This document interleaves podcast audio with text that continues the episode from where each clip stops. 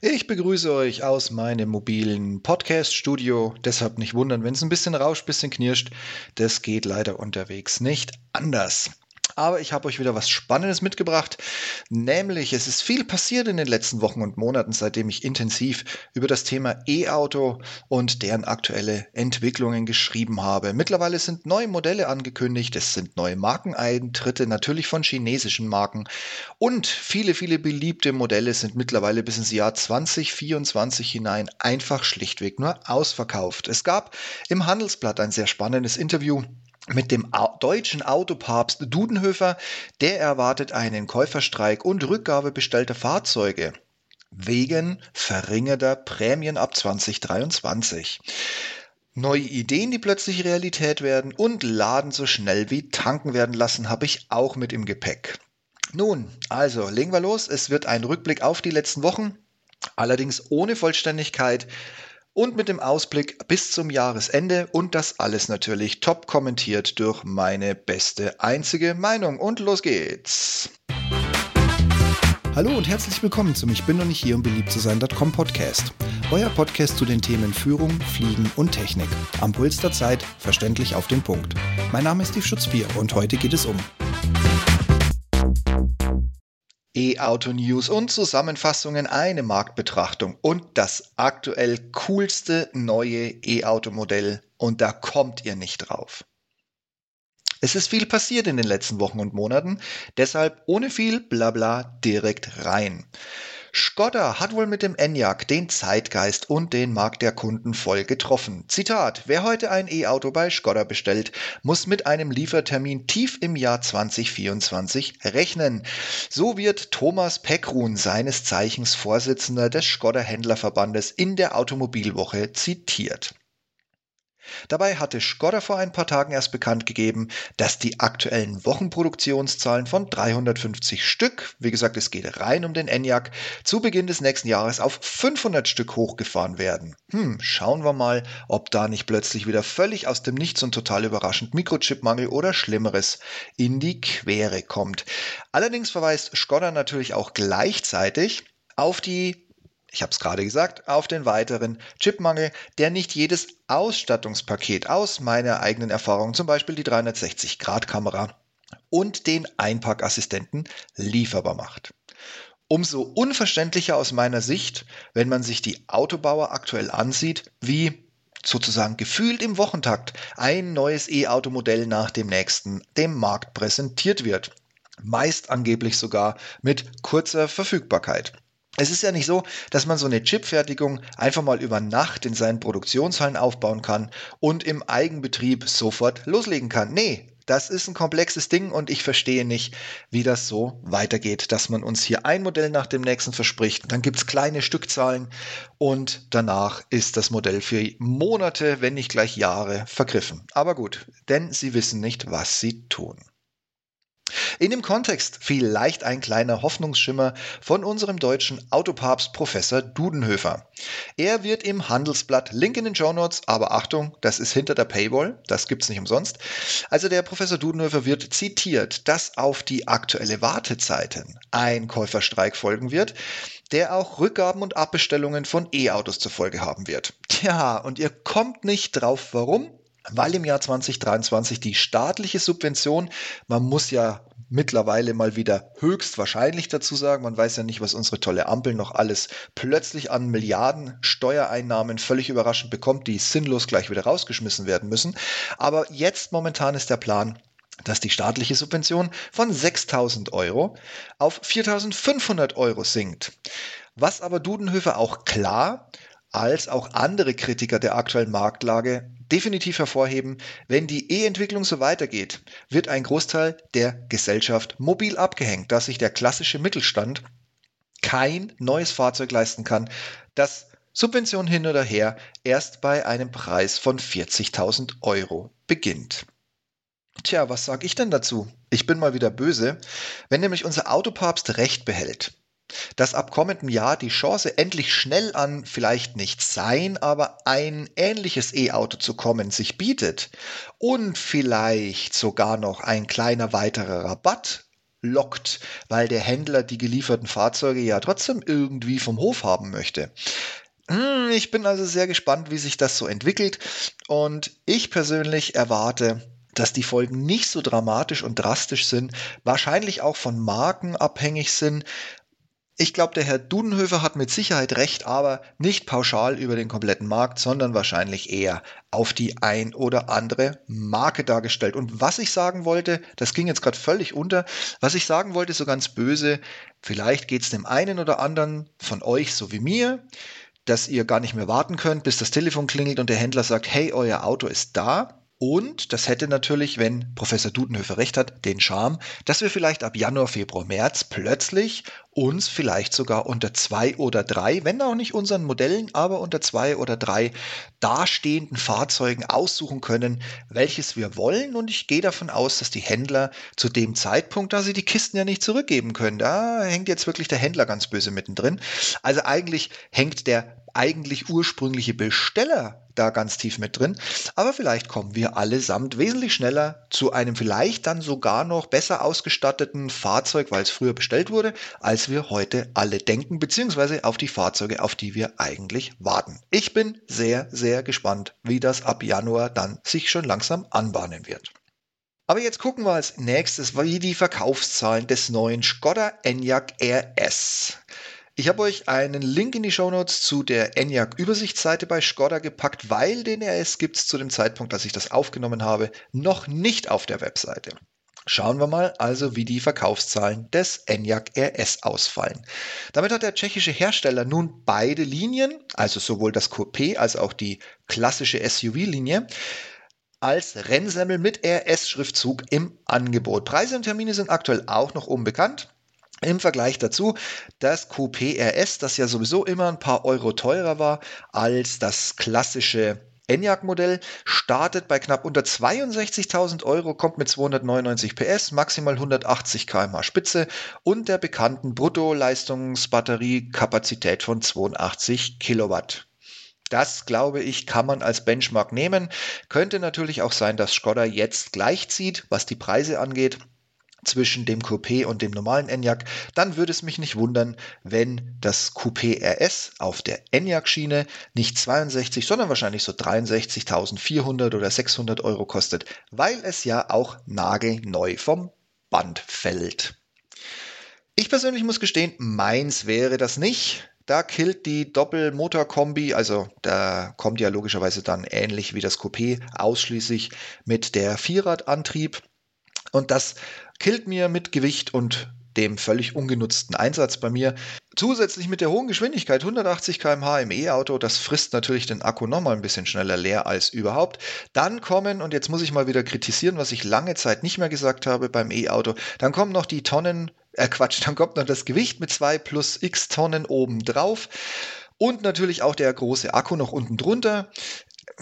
Da haben wir ein Feinstaubproblem mit dem Gewicht. Gut, das haben alle E-Autos momentan zeige mir ein E-Auto, das im komplett ausgestatteten Zustand nicht mindestens die 2-Tonnen-Grenze reißt und damit einen wunderbaren Gummiabrieb produziert.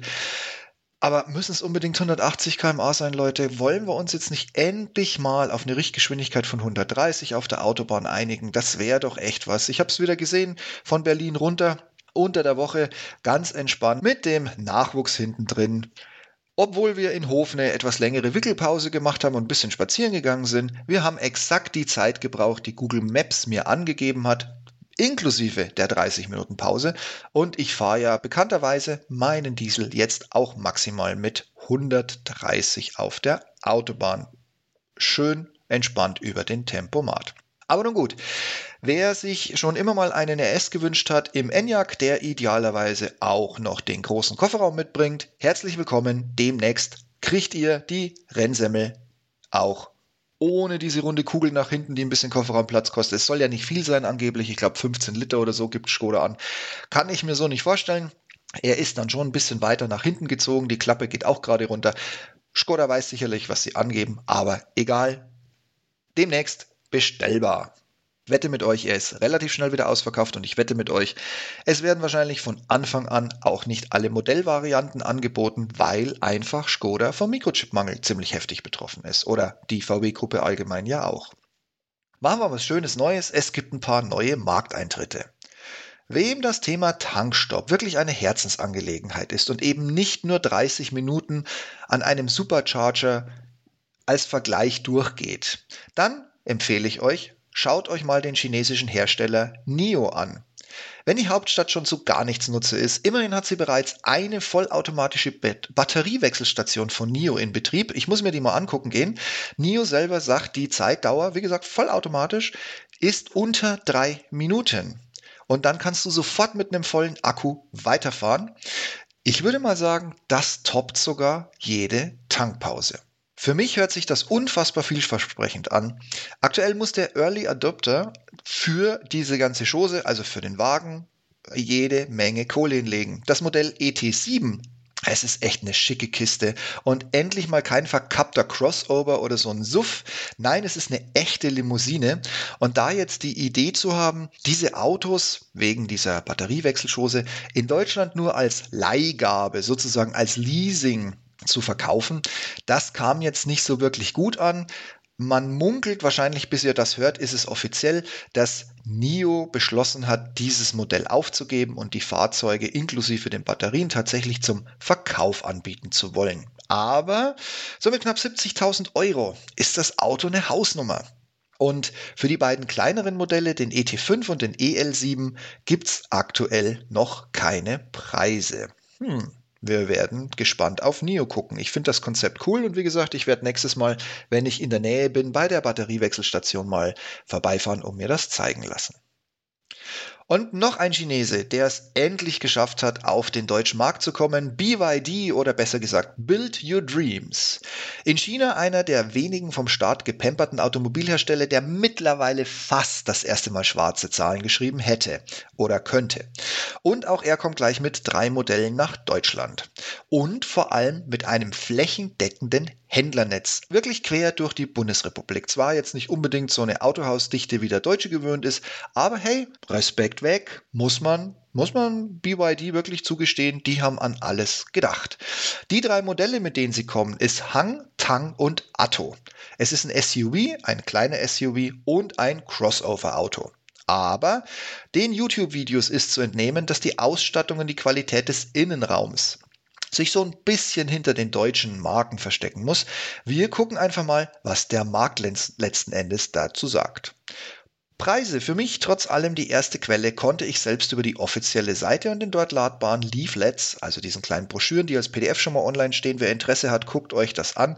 Link habe ich euch nicht in die Show Notes gepackt, wie ich gerade feststelle. Gebt einfach mal Build Your Dreams bei Google ein, so bin ich da auch hingekommen. Mann, ich bin echt nachlässig geworden. Ich ziehe das nochmal gerade. Der Link kommt noch in die Show Notes. Ja, also Preise gibt es noch keine aktuell. Was ich sehr schade finde, das wäre so eine Orientierung, ob man sagt, ich beobachte das weiter oder es ist schlichtweg einfach zu teuer. Das muss man bei den E-Autos ja aktuell wirklich mit einberechnen. Schick sind sie, geil sind sie, aber meistens sind sie unbezahlbar. Siehe den EQS von Mercedes. Aber die Daten des Fahrzeugs finden sich wenigstens mit Reichweite und der Akkuleistung auch noch nicht in den Leaflets. Sorry, ich musste jetzt einfach so anmoderieren. Äh, hat mich nämlich auch geärgert. Auch eine Lieferzeit. Ihr findet momentan noch gar nichts, ihr könnt euch nur die Autos im Detail angucken. Ich finde es schade, wie gesagt. Ich finde Build Your Dreams tatsächlich einen würdigen Konkurrenten. Erst recht mit diesem Händlernetz, einer der wenigen, der sofort eingestiegen ist. Naja, wir gucken mal. Das wird wahrscheinlich ein heißer E-Herbst werden.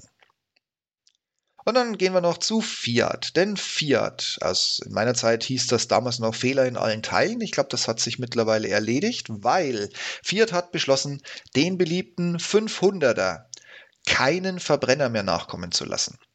Die aktuelle Linie läuft aus beziehungsweise ist bereits ausgelaufen. Es wird ab Werk nur mehr fancy und stylische 500er E-Linien geben. Das macht aber auch gar nichts. Die Linie, also der 500er als E, ist im Markt besonders beliebt, wenn ein Kleinwagen gesucht wird. Und in dem Kontext gibt es auch aus dem Stellantis, also aus dem Mutterkonzern, in dem eben Fiat auch aufgegangen ist, richtig steile Ziele. Bis 2027 soll hier kein Verbrenner mehr in einem Fiat-Modell stecken. Hm, was sagt denn ich dazu? Muss ich glaube mal aus dem Fenster gucken und drüber nachdenken.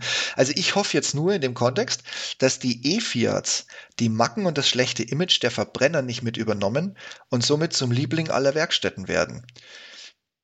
zu meiner Zeit, wie gesagt, stand Fiat ja noch für Fehler in allen Teilen und jetzt gucken wir einfach mal, was die E-Community daraus macht und ob der Hersteller den Erwartungen auch an die kommenden Fahrzeuge qualitativ und preislich gerecht wird. Die DAT, die Deutsche Automobiltreuhand, hat eine Umfrage unter E-Auto-Besitzern gestartet. Und zwar mit einem panischen Ergebnis, dass sich vor allem teure Werkstattbesuche die größte Angst von jetzt vielleicht nur zu teilen willigen Diesel- und Benzinerfahrern darstellt. ich musste da ein bisschen, also wirklich ein bisschen lachen, weil es ist klar, nicht jeder guckt mal unter seine Motorhaube und zählt Schrauben und Muttern und sonstiges. Aber ich verstehe es trotzdem nicht, wo dieses Ergebnis herkommt. Du hast in dem Verbrenner ungefähr 12.000 bewegliche Teile, die alle ausschließlich darauf warten, mit maximal möglichstem Schaden irgendwann mal kaputt zu gehen, sobald ihre Zeit gekommen ist.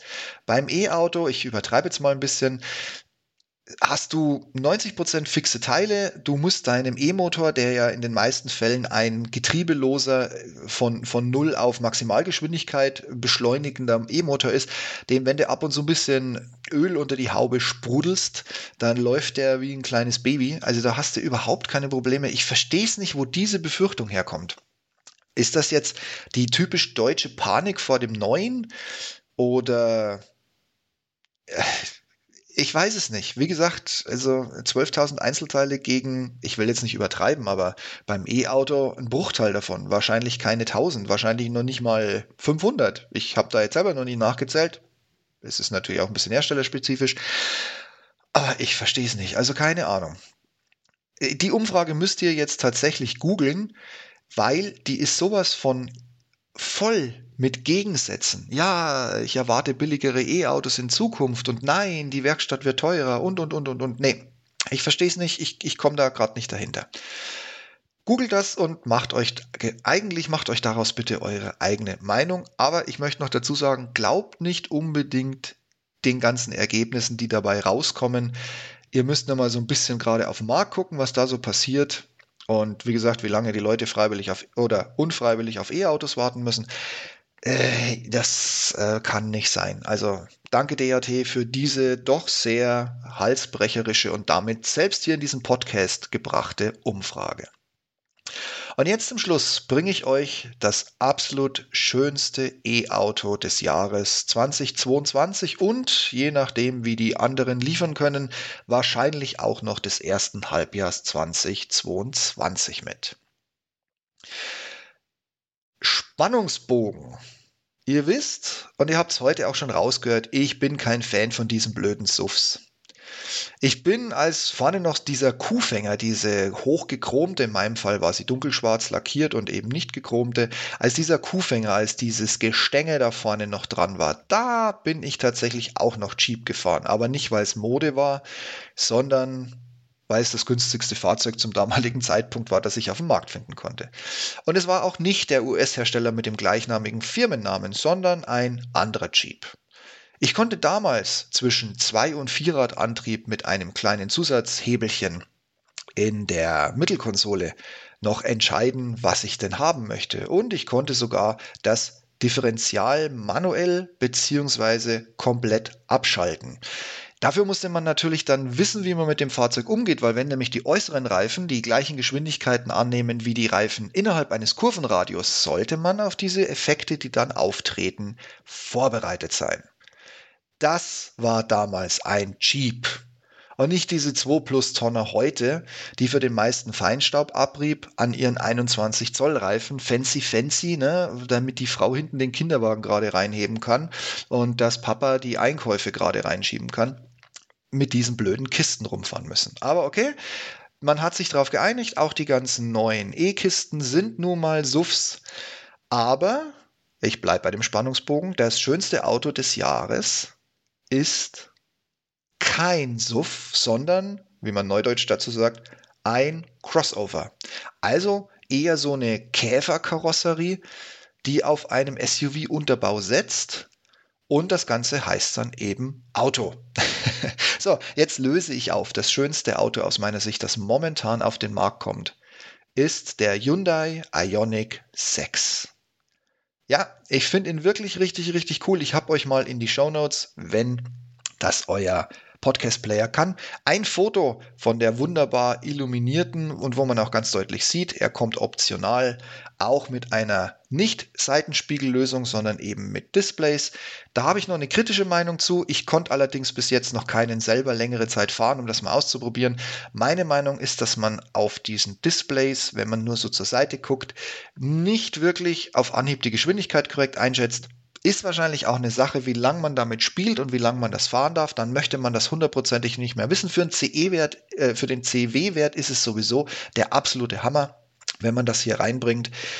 Unfassbar, was so diese zwei Außenspiegel an Windwiderstand mit sich rumschieben. Und wie gesagt, für einen Akkufahrer sind das wichtige Kennziffern. Jetzt hat Hyundai es gemacht, keinen neuen SUV. Sie haben eine wunder, wunderschöne Limousine logischerweise für den Akku auf einen SUV-Unterbau gesetzt und es ist wirklich das schönste Auto. Ich habe noch, also ich habe noch nicht bisher so ein schickes Auto gesehen, wie Hyundai es jetzt rausgebracht hat. Wie gesagt, ich betone es nochmal. Es ist ein Auto, es ist kein Suff, es ist nicht ein neues, no, äh, ein neues Modewort oder sonstiger Bullshit. Es ist einfach eine verdammt geile Karre. Im Innenraum wurde eine wunderbare Aufteilung des Displays in die Fahrereinheit. Also ihr müsst nicht wie bei Tesla immer auf die Mittelkonsole stieren, auch wenn jeder immer behauptet, man gewöhnt sich da ganz schnell dran. Na gut, wenn du nach vorne guckst und da ist nichts, dann gewöhnst du dich natürlich ganz schnell dran, dass du ständig nach rechts guckst. Aber ich bleibe dabei, der Blickkontakt ist wahrscheinlich selbst für die gewohnten Tesla-Fahrer immer noch länger, als wenn man einfach nur den Blick von vorne runter senkt und wieder rauf senkt meine Meinung zu dem Thema. Im Innenraum, wie gesagt, geile Aufteilung. Du hast ein super Fahrerdisplay, eine super Fahrereinheit. Die Bedienung der Systeme, also auch des gesamten Innenraums, alles wunderschön mit den Displays zu machen. Und sie haben noch ein kleines Schmankerl oben drauf gelegt. Ich habe es gerade schon verraten. Du hast einen niedrigen CW-Wert in der Kiste, weil die Außenspiegel mit einer Kamera abgebildet sind und neben nicht diese riesen, riesen Windbeutel mit sich rumschleppen, die wir heute größtenteils am Auto haben. Und ich fange jetzt weiter an zu schwärmen über dieses wunderschön abfallende Heck. In dem Bild, das ich euch reingepackt habe, also ich habe noch ein zweites Bild rein, wo man sieht, wie wunderschön diese Limousine ist, wie, wie schön sie geschwungen ist, wie schön man sie designt hat. Also wirklich der totale Hammer. Leider sieht man am Heck nicht diese wunder, wunderschöne Schürze. Kann man jetzt natürlich drüber streiten, ne? dieses verkappte Sportauto. Nein, es ist ein E-Auto, liebe Leute. Es ist einfach wirklich Zucker, muss man dazu sagen. Geil, geil, geil. Jetzt bleibt nur zu hoffen, dass die Gerüchte stimmen, dass der Wagen preislich ähnlich so auf der Ionic 5 Plattform kommt. Das wären dann so um die 45.000 Euro. Dadurch, dass der Wagen wahrscheinlich neu kommt, würde ich mal sagen, er liegt bei 47,5. Dann kommt nächstes Jahr die verminderte Prämie noch runter, aber dann kratzt er, an was kratzt er denn? Ich bin den, Kopf, den Kopfrechnen leider so schlecht. Ich würde mal sagen, er kratzt dann so an. Ja, die 40.000 da müsste kratzen. Ja, dann macht's das schlagartig plötzlich interessant. Schauen wir mal, wie lange der dann ausverkauft sein wird. Na, wir kennen das von den Lieblingswagen der Deutschen. Da werden wir wahrscheinlich wieder drauf warten müssen. Ich habe seit einem bewussten Mietwagenerlebnis mit einem Hyundai i20 Sport ein Auge auf den Konzern und auch auf die Schwestermarke Kia geworfen. Und das wird, also alle beide, seit der E-Offensive, bleiben wir mal beim Deutschen hier, es wird spannender und spannender. Wenn jetzt Hyundai tatsächlich noch liefern kann, und ich glaube, ich habe gestern irgendwas aufgeschnappt.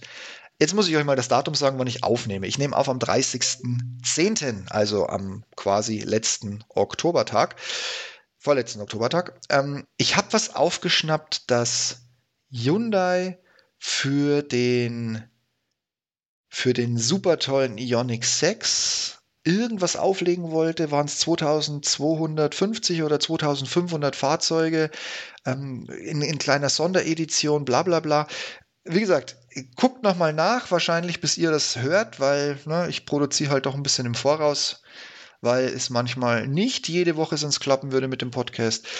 Guckt einfach nochmal bei Hyundai auf die Seite, ob vom Ionic 6 noch irgendwie ein Spezial-Einführungspreismodell, wie auch immer, da ist. Und was ich Hyundai wirklich wünsche, ist, dass sie Ausstattungsmerkmale jetzt nicht auch wie die anderen per Chipmangel einfach absagen müssen, Wenn dem alles so wäre, dann sagt mir einfach Bescheid. Also auf gut Deutsch, sobald ich das hier aufgenommen habe, schmeiße ich mal Google an, weil, also ich finde es richtig, richtig cool. Ich muss am Rande noch dazu sagen, ich habe mit Hyundai und Kia keinerlei Verbindung. Ich hatte die Pressestelle mal angefragt. Na, vielleicht ergibt sich da noch irgendwas draus, dann könnte ich euch aus erster Hand mehr über zumindest ein Kia-Modell, es muss ja nicht gleich der Ionic 6 sein, kann ich euch ein bisschen mehr berichten, wie er sich so wirklich fährt und was er so kann. Oh, so, das war's für heute. Mensch, schon fast wieder eine halbe Stunde. Da fällt mir noch ein Bonus ein. Der wird aber zugleich der Rauswerfer für euch. Zu Hause hängt endlich die Wallbox an der Wand.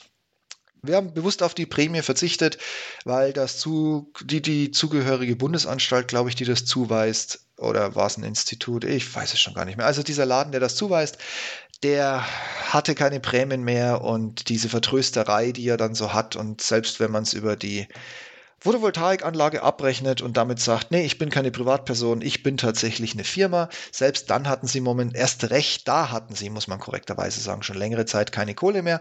Also haben wir beschlossen, scheiß drauf, das Ding kommt direkt zu uns nach Hause. Wir bezahlen das selbst. Was soll's? Bringt uns, bringt uns tatsächlich nicht um und wie gesagt, was man sich so sparen kann, nehmen wir dann eben lieber auf dieser Seite der Buchung mit. Wir haben das direkt an die PV-Zellen angeschlossen, was sich wie eine gute Idee anhört, weil damit hatten wir nicht das Problem, dass wir auf die doch schon etwas ältere Haustechnik zurückgreifen mussten. Allerdings, wenn man es da mal in Betrieb hat, stellt man fest, so diese Anbindung an die PV-Zellen hat leider auch Nachteile. So, wie kam es dazu? Ich baue mal die Geschichte noch kurz auf. Der Hauptstadtvermieter hat ja den Vorteil des noch nicht so ganz bestätigten unter Denkmal stehenden Schutz stehenden Häuserfrontgedöns Dings da und hat mir deshalb den Antrag auf Installation einer Wallbox schlichtweg ganz kurz und bündig abgesagt. Aber zu Hause ist die Mailbox angekommen. Na, wie gesagt, reden wir mal lieber nicht über die Wartezeit, reden wir jetzt auch nicht über die Fördersumme, darauf kommt es jetzt gar nicht so an. Aber sie ist da. Und da das Haus eben im Laufe der Jahre gewachsen ist, ein paar Stockwerke dazugekommen sind, ist es mit der normalen Verkabelung im Haus vom zum Sicherheitskasten jetzt nicht so einfach, da jetzt noch eben diese Wallbox dran zu hängen. Deshalb haben wir gesagt, alles kein Problem, wir packen das Kabel direkt an die PV-Anlage. Das hat den unfassbaren Vorteil, wenn die Sonne so richtig fett runterbrennt. Ne? Denk, erinnert euch an diesen Jahrhundertsommer zurück. Wenn da die Sonne, die Sonne runtergebrannt hat, hast du dein E-Auto quasi direkt an die Sonne gesteckt und hast dieses Ding mit knapp 11 Kilowatt. Ja, das ist schon der erste Nachteil. Es sind nur knapp 11 Kilowatt, nicht die maximal möglichsten 22, sondern tatsächlich knapp unter 11 sind es dann. Nee, Moment, eins muss ich noch dazu sagen. Und natürlich hemmt und bremst das ein wenig die Ladeleistung.